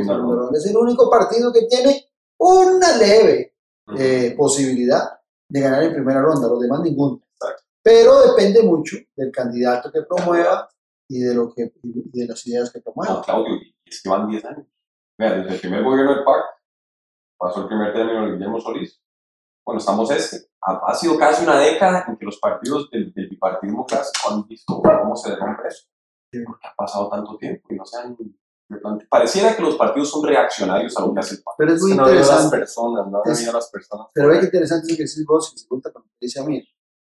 Eh, recientemente eran los tres expresidentes de Liberación tratando de ponerse de acuerdo escoger un candidato. Y en la unidad andaban los dos expresidentes, Miguel Ángel Rodríguez y Rafael Ángel Calderón, buscando cómo aglutinar de nuevo todo a los socialcristianos. ¿Qué te quiero decir? Son las mismas figuras, Sí, sí, en ambos casos. expresidentes en uno y en otro, que están haciendo Y la la posibilidad. Pero ¿por qué pasa eso? Porque no hay renovación de liderazgos. Porque, porque nadie se quiere revelar a los Calderón y a los Rodríguez y nadie se quiere revelar a, a los Figueres, a los Arias, por decir algo. Revelar, y cuando digo revelar, no es eh, un- un- una rebeldía insolente, no es una rebeldía justificada, con carácter, con ponencias, diciéndole, no vamos de una nueva, no nadie. Siguen ha- habiendo en esos partidos esos cacicazgos que no los dejan renovarse. ¿Y quiénes son los que ven mal eso? Ustedes los jóvenes. Bueno, pues es lo que le ha pasado al PAC realmente. ¿Quién era Luis Guillermo Solís? ¿Quién es Carlos Alvarado antes de ser presidente? La gente anda viendo a ver si pueden votar por una nueva cara, que tal vez ese sea el, el soberano que nos vaya a ayudar, ¿verdad? Sí, la gente ya no, ya no se fija tanto en los, en los colores, en los partidos. No. Se fija, ya se, y ahí está la Más discusión. o menos, más o menos. Yo más te lo voy a decir, porque ya no sé ahora. En el caso del PAC tal vez pasaba eso. Pero yo creo que la gente todavía de generación y ve verde y blanco y ve el azul y rojo. Y si se fija en los colores, tiene un resentimiento. Bueno, Pero si le pones una figura fresca, si le pones una cara fresca la liberación y la unidad, cuidado si la gente dice, sí, sí, sí, la bandera me genera algunas dudas por, lo, por esto o por aquello, pero vamos, porque esa persona me, me genera confianza. Eso le ocupa tanto la unidad como la liberación, Claro. generar confianza. El PAC antes no lo requería tanto porque se veía como novedad. Ya ahora está en la misma situación de la unidad y de liberación después de los dos gobiernos que ha tenido, puede ser que se está peor, porque está más fresca en la memoria de la gente los dos últimos gobiernos. Pero, don Claudio, vea, vea qué interesante cómo, cómo el PAC, imagínense, ya, ya está armando la campaña para una posible tercera presidencia. Eh, pareciera que cada semana sale un escándalo nuevo. y, y a la gente como que ya le resbala. ¿Será que como sociedad hemos bajado nuestros estándares? Ya estamos apáticos. Bueno, yo, yo he oído gente, inclusive lo he visto en Facebook, gente que dice, hay que votar por X, porque roban, pero hacen cosas. Imagínese. Entonces uno dice, uy, si ese es el ciudadano costarricense que justifica el robo, justifica la trampa, Sí, estamos mal. eh, a razón de que es mejor alguien que robe, pero que haga, yo digo, no, es que no son, no, no son, no son excluyentes. O sea, uno puede ejercer el gobierno de la República en una forma honesta, honrada. No, no sé Claro. por qué tiene que, que mezclarse la corrupción. Justificarlos, caballeros. Claro. está predispuesta la sociedad al hecho de que Ser Es que la gente parte de la, de la premisa de que todo el que está en política roba. ¿Verdad? Yo lo digo y porque, porque lo veo y algo que me molesta mucho, pero lo entiendo porque sé que la política es así cuando de repente salen las caras de los precandidatos de liberación y son los mismos, todos son un chorro sinvergüenzas. Bueno, yo no puedo hablar por los otros compañeros, pero yo digo, yo no soy ni lo mismo ni soy ningún sinvergüenza, pero me meten en el paquete. Entonces eso me molesta, pero lo entiendo porque sé que eh, eh, la, la forma de descalificación, de la generalización, es muy utilizada. Pero yo no me voy por aludido cuando dicen, son los mismos. Son sinvergüenza más, todos son, son sinvergüenza. Yo, Se equivocó, yo no soy. No sé los otros, pero yo no lo soy. Sí sé que los otros son de los mismos, la mayoría. No sé si serán sinvergüenzas, algunos se dice que lo son, pero en el caso mío, ni soy de los mismos ni soy sinvergüenza. Bueno, don Claudio, a mí, si gusta, pasamos a ya la segunda parte, la última, que es más hablar sobre la biografía de don Claudio, que justamente está perfecto en este momento para hablar porque es una nueva cara aquí en la política, ¿verdad? Queremos hablar más sobre quién es Claudio. Entonces, Mira, yo soy un hombre común y corriente en el buen sentido de los términos, que nació en una familia de clase media baja, hijo de una mujer maravillosa, la mujer más extraordinaria que he conocido, mi madre, eh, madre soltera, me crié con, con puras mujeres, me crié con mi abuelita, con una tía, con una prima y con mi mamá, yo era el único hombre en la casa, eh, de una niñez muy feliz, donde teníamos poco, pero no nos faltaba nada. Y después tuve la oportunidad el Estado costarricense se hubiese preocupado con antelación de que todos tuviéramos acceso gratuito a la escuela y al colegio. En mis tiempos no había kinder, ahora es obligatorio también ir al kinder, en mi tiempo no había kinder, el kinder era como un lujillo que se daban algunos, tener los chiquitos en el kinder previamente. Entré directamente a la escuela, estudié en Miguel Obregón, de Tibás, de ahí pasé al Mauro Fernández de Tibás y no salí de, de- de estudiar de Tibás hasta que fui a la universidad, que tuve que ir a la Universidad de Costa Rica de Oca. Eh, ahí saqué mi bachillerato y mi licenciatura en ciencias políticas. Al principio te contaba que quería estudiar arquitectura, pero, pero arquitectura había que ir a clases en la mañana y en las tardes, había época. Y yo desde que salí, desde los 18 años del colegio, quería trabajar. Entonces siempre trabajé. Mi primer trabajo fue en el Banco Anglo. Después tuve la suerte de pasarme a la Universidad de Costa Rica. Digo que tuve la suerte porque cuando entré a la Universidad de Costa Rica, pues era empleado de la Universidad de Costa Rica, eh, me daban posibilidad de beca. Y entonces para, para mí, que, que, que era una familia de clase media baja, pues significaba mucho no pagar la universidad. Entonces estudiaba y trabajaba estando en la Universidad de Costa Rica. Después, a los 27 años, decidí independizarme. Un poquito de estar trabajando en la Universidad de Costa Rica, me independicé. Eh, emprendedor, empecé con unas boutiques. En algunos casos me fue bien, otros me fue mal. En otros tuve que volver a empezar. El fracaso se aparecía y volvía, volvía a levantar la cabeza. Eh, de ahí pasé al negocio de los alimentos y bebidas con restaurantes. También igual, en algunos me fue muy bien, en otros no tanto. Eh, después, eh, estando con los restaurantes, decidí ingresar a sacar una maestría en la Universidad Nacional de Heredia. Saqué una maestría en estudios para el desarrollo de América Latina. Eh, empecé a proyectarme como, como analista político en medios nacionales. Eh, me invitaban a todos los eh, medios nacionales e internacionales a hacer análisis político, eh, viendo que me iba bien en análisis político.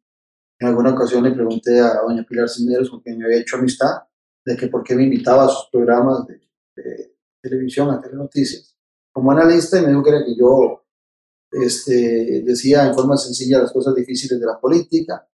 Eso me gustó, entonces, ¿por qué me, pregun- me? Le dije, quiero poner un programa de televisión.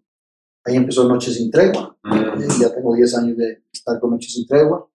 Le puse ese nombre porque un buen amigo me decía que los programas de política no pegaban, que eran de seis meses. Y entonces yo dije, bueno, y si voy a hacer el emprendimiento, y si no me pega, este, eh, como programa de política, empiezo a invitar deportistas y artistas, y a mí me un talk show, ¿verdad? Pero al final de cuentas eh, pegó. Y entonces Sí. para alinearlo con, con el tema de que era, desde el primer día me busqué en el eslogan que me encantaba, que era Noche sin tregua, la política con P mayúscula, porque siempre me ha gustado formar a la gente en política, soy amante de la política, de la buena política. Eh, di clases después, posteriormente, en el 2007, 2007. Y disculpe, ¿cuál es la diferencia entre la política con P mayúscula y con P minúscula? ahorita te la hago. Empecé a dar clases en la Universidad de Costa Rica en el 2007 como profesor interino. Eh, también di clases en la UIA, en un momento poquitas, pero también en la, en la Universidad Latina. Eh, luego vino el emprendimiento de- del programa de radio de Café y Palabras que, que me ofreció don Andrés Quintana, ofreció la posibilidad de tener un programa de, de radio todos los días. Me parece que era muy pesado, lo disfruto mucho. Tiene su café y palabras, también iba a ser de política, y entonces, sabiendo que había que seguir vendiendo que la política es importante, viene el eslogan de café y palabras porque la política se importa, vendiendo a la gente que la política importa. Yo sé que mis programas son de nicho, es la gente que le gusta la política o la que tiene la inquietud sobre la política, los que lo ven, pero creo que hago una labor fundamental que es educar a la gente sobre la política y el acontecer político. ¿Dónde está la diferencia de hacer política con P mayúscula o con P minúscula? La política con P mayúscula es directa, no es, no eh, una no es de blanco, guante blanco, es decir, llamar las cosas por su nombre y si Amir eh, tiene algo que a mí me parece que no lo está haciendo bien, se lo voy a decir directamente, o si es Eric también, que tengo que felicitarte, te felicito, tengo que llamarte la atención porque no estás cumpliendo con tu función o estás distorsionando eh, lo que te compete hacer, lo voy a decir. Y la política con P mayúscula tiene propuesta, la política con P mayúscula está pensando en el bien común de todos los ciudadanos. Y la política con P minúscula no, la política, bueno, la, la política con P mayúscula entiende que hacer política es un apostolado, que uno va a servir y no servirse. La política con P minúscula es, yo la política para servirme, ir a hacer trampa, ir a hacer matráfulas, es eh, no pensar en el prójimo, el bien común que le resbale. Esa es la política donde yo me meto en política, la de P minúscula, solamente para beneficiarme yo y mi familia y hacer alguna trampa y algunos actos de corrupción que me beneficien y que me saquen de la clase media o de la pobreza. Eh, es una diferencia sustancial de una y la otra. Eh, Aristóteles decía que la política es la ciencia de las ciencias, está sobre todas las demás. Y creo que sí, porque es la que analiza las luchas de poder que se dan al interno de una sociedad, de un grupo, de una empresa, en todo lado, hasta en una familia siempre hay política. Y bueno, ese soy yo, después de eso me casé. Disculpe, ese concepto de política con P mayúscula es algo que usted sacó eso o... Mira, alguna vez lo tuve que haber leído en algún lado, no voy a decir que es eh, mío, pero sí te voy a decir que soy yo el que lo puse de moda en el país. Ah, ok. Suena arrogante. No, no, lo que no. estoy diciendo que suena arrogante. Pero muchos eh, dicen y repiten esa frase porque tienen 10 años de oírla en mi programa. Yo me siento muy satisfecho porque digo, bueno, esta, la, la semillita que sembré está germinando. Ya la gente habla de política con P mayúscula, con más criterio. Ya te digo, no digo que la frase sea mía, la tuve que haber leído en algún libro, la tuve que haber visto, pero me gustó. Pero sí te puedo decir que en el, ámbito, en el ámbito político costarricense, el que la puso de moda fui yo. Inclusive he oído a, a, a, presidentes de la República decir, como dice el politólogo Claudio Pisa, o ministros, o diputados, como dice Claudio, la hacer política con P mayúscula. Entonces, como que Claro, he marcado, y eso también me marca a mí, porque yo ahora en esta campaña de liberación nacional estoy obligado a hacer política con P mayúscula. Claro, Yo no claro. puedo llegar a volar patadas, a hacer política sucia, eh, No. no, tengo, que ser, tengo que mantener lo que he predicado siempre, que es Exacto. hacer política con P mayúscula. Después, como te decía, me casé eh, con una mujer maravillosa, eh, jalé seis años con ella, eh, tengo 33 de casado, o sea, casi 40 años de estar juntos. Dios me premió con, con dos hijas maravillosas, Gloriana y Valeria. Eh, después he seguido mi vida en familia, que la disfruto mucho. Y hoy estoy en esta quijotada de tratar de sacar la candidatura en un partido que, te repito, se han enquistado algunas estructuras que no le permiten renovarse, que más bien lo que hacen muchas veces es para irlo matando, creen que es un club de amigos, no quieren abrirse a su gente. Y entonces defendiendo sus espacios, lo que hacen es achicar al partido. Entonces, estamos en esa quijotada de buscar esa, Mm, eh, esa candidatura. Sabemos que no es un tema fácil, pero en mi vida todo ha sido difícil. Yo no recuerdo nada que he logrado eh, con facilidad. Ah, No, no, no, no, lo veo. Entonces no es una cosa que me asuste. Eh, hemos dicho que vamos sin miedo y sin permiso, ¿verdad? Yo no le tuve que pedir permiso en una democracia como la nuestra. No le tengo que pedir permiso a nadie para participar. Si acaso a mi esposa y a mis hijas. Porque vea que me digan, vamos a meter en eso y que me digan, uy, qué torta, mejor te quedas quedito. Entonces ahí es donde tuve que, que pedir permiso, ellas me apoyan, eh, vamos para adelante y sin miedo a, a cualquier figura, no me importa el tamaño de la figura. Si es Goliat, me acuerdo que hay un David también en la historia. Y después de eso, también por otro lado, no le tenemos miedo a enfrentar una situación muy difícil que le va a tocar al próximo presidente de la República, pero hay que enfrentarla con valentía, con criterio, con conocimiento y jamás con miedo. Ese soy yo hacia grande. Excelente, excelente. Y don Claudio, ¿por qué don Claudio es una cara nueva? ¿Qué, qué es lo que piensa la gente de don Claudio? Bueno, saber qué piensa la gente es complicado. Yo te puedo decir que soy una cara nueva porque yo no he estado en puestos políticos, ¿verdad? No, no he sido diputado, no he sido ministro. No creo que eso sea indispensable para, para llegar a, a ejercer el puesto. Algunos hablan que es que le falta a Claudia la experiencia en el sector público. Bueno, yo he trabajado en el sector público, trabajé en la Asamblea Legislativa, trabajé en el Instituto Banco Anglo y trabajé en la Universidad de Costa Rica y sé cómo están las cosas en la administración pública, sé cómo funcionan y sé que hay que mejorar, pero soy emprendedor, entonces también sé cuáles son las dificultades que tenemos los empresarios pequeñitos o medianos para poder enfrentar los retos que se nos ponen en el comercio. Tengo esa experiencia. Si algunos dicen que ellos pasaron por donde asustan, porque fueron presidentes, yo puedo decir que yo he pasado donde asustan y mucho, que es en sacar adelante una familia, que vos venís de una clase media y que tenés que enfrentarte a, a desarrollar un proyecto económico, un proyecto empresarial con las uñas, ahí sí que asustan. Eso sí es verdad que asustan ahí.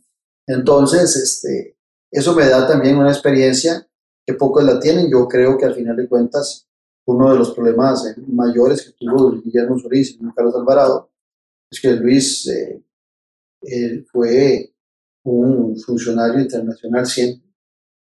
Y Carlos Alvarado no tenía experiencia de vida todavía. Y creo que más que la experiencia política, los que los, lo que los afectó fue eh, la, la, la, la posibilidad de haber comido más acate en la vida para entender a aquellos humildes y a la clase media de cuáles son los grandes padecimientos. Creo que Costa Rica ocupa un presidente realmente de clase media. Los que estamos en clase media somos el puente de aquellos que tienen muchos, que los conocemos y sabemos cómo viven y que sabemos cuál es el potencial que tienen, pero también conocemos a los de abajo, aquellos que sabemos que están padeciendo y que necesitan. Porque estos de abajo y estos de arriba en muchas ocasiones están sumamente distantes. Desde aquí no se dan cuenta de lo que están padeciendo aquí abajo. Los que estamos en el medio sabemos los excesos que puede haber en la riqueza y las falencias que puede haber en la pobreza. Creo que el país requiere a alguien de clase media y que vaya al poder por el ejercicio del poder. No para enriquecerse, como le puede pasar a alguien que nunca ha estado en el poder y quiere salir de pobre estando en la política, ni para beneficiar sus negocios, como le sucede a más de un poderoso que se mete a política para beneficiar a sus amigos y sus negocios. Creo que la clase media tiene que retomar el poder político y tiene que retomar el poder económico, porque nos hemos ido achicando y muchos de la clase media están cayendo en la pobreza.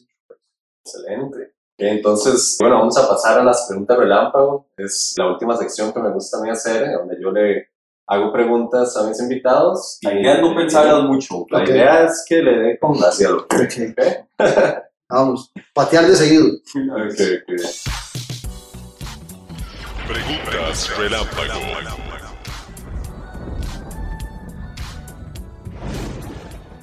Entonces, bueno, la primera, ¿quién es el político que lo inspira mucho? John F. Kennedy, John F. Kennedy. Ah, bueno, por las dificultades que tuvo para llegar a ser presidente. ya. Perfecto. Si pudiera cenar con una personalidad de la historia de la humanidad, ¿con quién sería? Me gustaría cenar, como tiene que estar eh, vivo, Papa, Papa, eh, Vamos. Francisco, perdón. Francisco. Papa Y Francisco. con cualquier persona sin que esté vivo, o sea, Indiferentemente Winston Churchill. Ah, Winston Churchill, esa es buena, sí. Sentar sí. con Winston Churchill. Eso está muy bueno. ¿Cuál es su libro favorito o que le gusta recomendarle a las personas? En defensa de la política, Bernard Crick. Ok. Es un libro que habla de las maravillas de la política y en lugar de menospreciarla, la valora. Genial. ¿Eh? Bueno, esta yo creo que ya me la sé, pero morado manudo. No sapricista, a muerte. de que salió con lo de dije, Sí, ¿verdad? Eso es morado. Nada más. No, soy- soy, muy sapricista, pero sin veneno. Pues, pues, genial, genial. ¿Le gusta bailar a don Claudio? Sí, pero no bailo nada. No tengo habilidades, pero sí me gusta. ¿Qué prefiere, cumbias o rancheras? Ah, no, cumbia. Cumbia. Sí. Ah, bueno. Un tipo de comida, don Claudio. Eh, las pastas. Las pastas. Las pastas, sí, claro, qué rico. ¿Le gusta hacer ejercicios a don Claudio? Más o menos. Ni tanto. ¿Nunca ha sido deportista? No, nunca he sido deportista. Lo que llegué a jugar con alguna frecuencia fue racquetball. Ok. Pero de ahí en adelante los deportes este, me fascinan, pero soy de televisión. Estar viendo todos. Todos los veo. Me gusta el fútbol americano, me gusta el- la Fórmula 1, me gusta el tenis, eh, me gusta el rugby, todos los deportes. Ah, bueno, pero ¿cuál es su deporte favorito? Ah, no, el fútbol, El el, fútbol. soccer y después el fútbol americano. Ah, bueno. Esos dos son todos. ¿Y futbolista favorito? ¿Futbolista favorito de siempre o, de la De siempre y de la actualidad. Franz Beckenbauer? Ah, bueno, qué bueno Beckenbauer. El. Es que Franz Beckenbauer es un hombre. Usted sabe que él tenía un emprendimiento en Costa Sí, Rica. el ¿no? hijo. El hijo. Un emprendimiento Sí, creo que San Carlos. Y también un restaurante en San Pedro. Los dos. En San Pedro, de carne. Es que Franz Beckenbauer es, es, eh, la integralidad es la que lo hace un gran deportista. Fue campeón de fútbol jugándolo. Fue campeón mundial de fútbol como entrenador, o sea, en los dos. Fue campeón en todos los equipos que entrenó. Organizó el mundial de Alemania y demostró gran capacidad de gestión Ah, y- sí. y de negociación. Eh, fue ministro eh, de deportes, si no mal recuerdo, en, en Alemania. Entonces la integralidad me hace verlo más allá de un pateador de bola. Ah, claro, sí. Y no, y un jugador totalmente Ah, completo. buenísimo. Buenísimo. Fue el que inventó este, ese libro.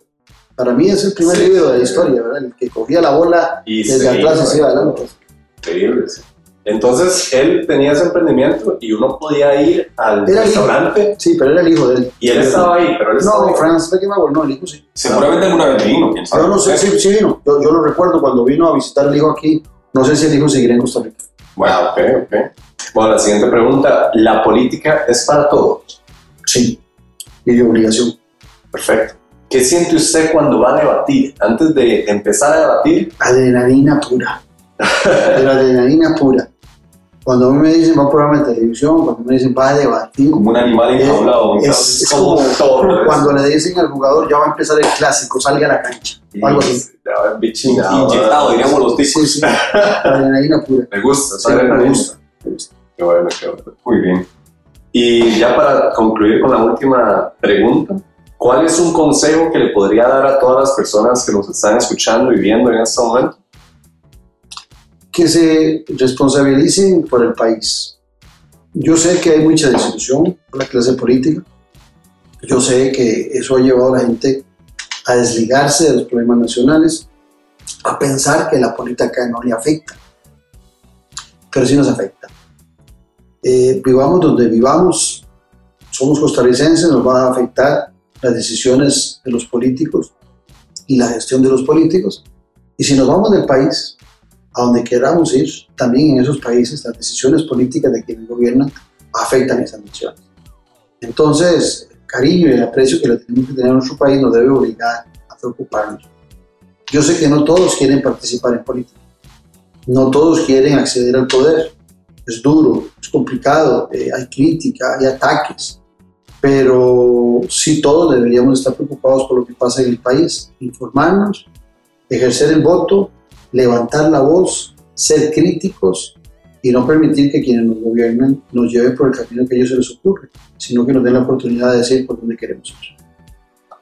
Muchísimas gracias, don Claudio. No, me gusta a mí, a vos, Sí, a vos, muchísimas gracias, de verdad, Claudio. La pasé muy aquí. Sí, yo Sí. también. Hablamos bastante. Ha sido un verdadero gusto, de verdad que más bien eh, nos, nos pasamos de lo que, ¿verdad? El ratito que queríamos robarle, pero más bien encantados y ojalá podamos tenerlo en una próxima edición de la experiencia humana Usted manda. para que, ¿verdad? Podamos profundizar todavía más, pero bueno, sido Otros una bonita, una vamos a bonita ver. introducción quién va a ser Claudio, quién es Claudio Cristo. Muchas gracias, Muchísimas gracias. Gracias. Gracias, de verdad. Tengan buen día. Y gracias a todos los que nos están viendo y escuchando. Les recordamos que si quieren ver más episodios, escucharnos, pueden ir a la Experiencia Humana Podcast en redes sociales. Y también les invito a que visiten el sitio web de don Claudio Alpizar, claudioalpizar.com, para que se enteren más de las iniciativas que tiene don Claudio. Muchas gracias a todos y espero que tengan un grandioso día.